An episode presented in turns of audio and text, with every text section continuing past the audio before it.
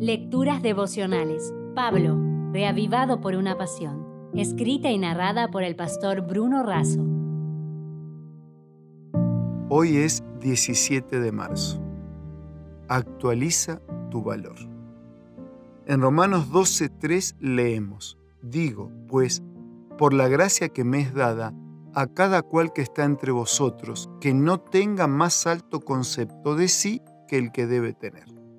Según Maxwell Maltz, la autoestima baja es como conducir por la vida con el freno de mano puesto. Por su parte, Malcolm Forbes dijo, hay demasiadas personas que sobrevaloran lo que no son y subestiman lo que son.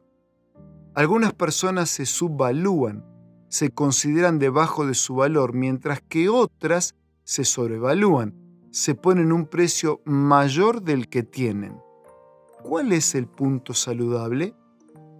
El cuerpo humano contiene oxígeno, carbono, hidrógeno, nitrógeno, fósforo, calcio, potasio, azufre, sodio, cloro, magnesio y cantidades minúsculas de otros elementos. ¿Cuál sería el valor económico de los elementos químicos básicos que componen el cuerpo humano? pocas monedas. ¿Cuál sería el costo de las estructuras más complejas formadas a partir de los elementos básicos tales como ADN, las proteínas, los anticuerpos? Miles de monedas. ¿Cuál sería el costo de órganos vitales tales como corazón, pulmones, riñones, médula? Millones de monedas. En tanto lo hagamos con cordura, es decir, con sabiduría, debemos reconocer nuestras virtudes, defectos, fortalezas y debilidades. La humildad es el resultado de la entrega de la vida a Dios que nos lleva a tener una mente renovada. Es muy importante estimarse a uno mismo. Esa estimación debe elaborarse con buen juicio y sabiduría. El mismo Jesús nos indicó el camino. Amar a Dios por sobre todas las cosas y al prójimo como uno mismo. Pablo, además, agrega un detalle. Todo es según la medida de fe. La naturaleza pecaminosa se estima según los valores del mundo. Cada uno vale por lo que tiene. En contraste, para los que son dependientes de Dios, cuanto más grande es su fe, más valiosos se vuelven. Pero saben reconocer que es en virtud del amor de Dios.